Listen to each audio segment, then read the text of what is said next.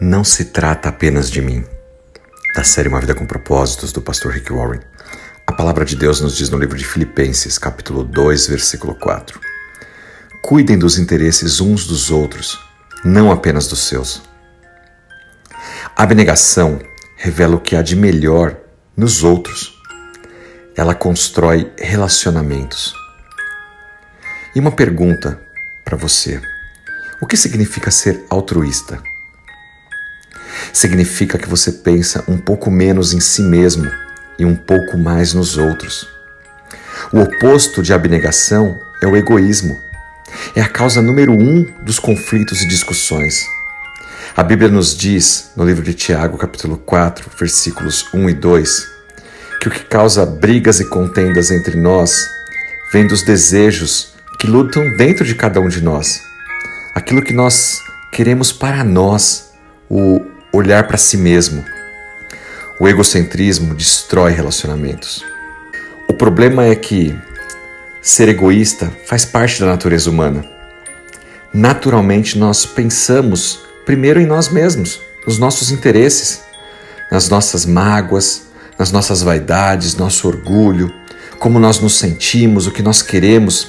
E a cultura reforça isso, porque nos diz para pensarmos em nós, fazermos aquilo que nós achamos ser melhor. Mas não é assim que a Bíblia e a palavra de Deus nos exorta. No livro de Filipenses, capítulo 2, versículo 4, nos diz que nós devemos cuidar dos interesses uns dos outros, não apenas dos nossos. O que acontece quando nós zelamos pelos interesses dos outros, não apenas dos nossos? Você vai ver que isso vai transformar os seus relacionamentos ao cuidar dos interesses das outras pessoas, isso certamente vai criar mudanças nelas e automaticamente em você também, permitindo que os relacionamentos sejam diferentes, melhores. Já vi isso acontecer muitas vezes.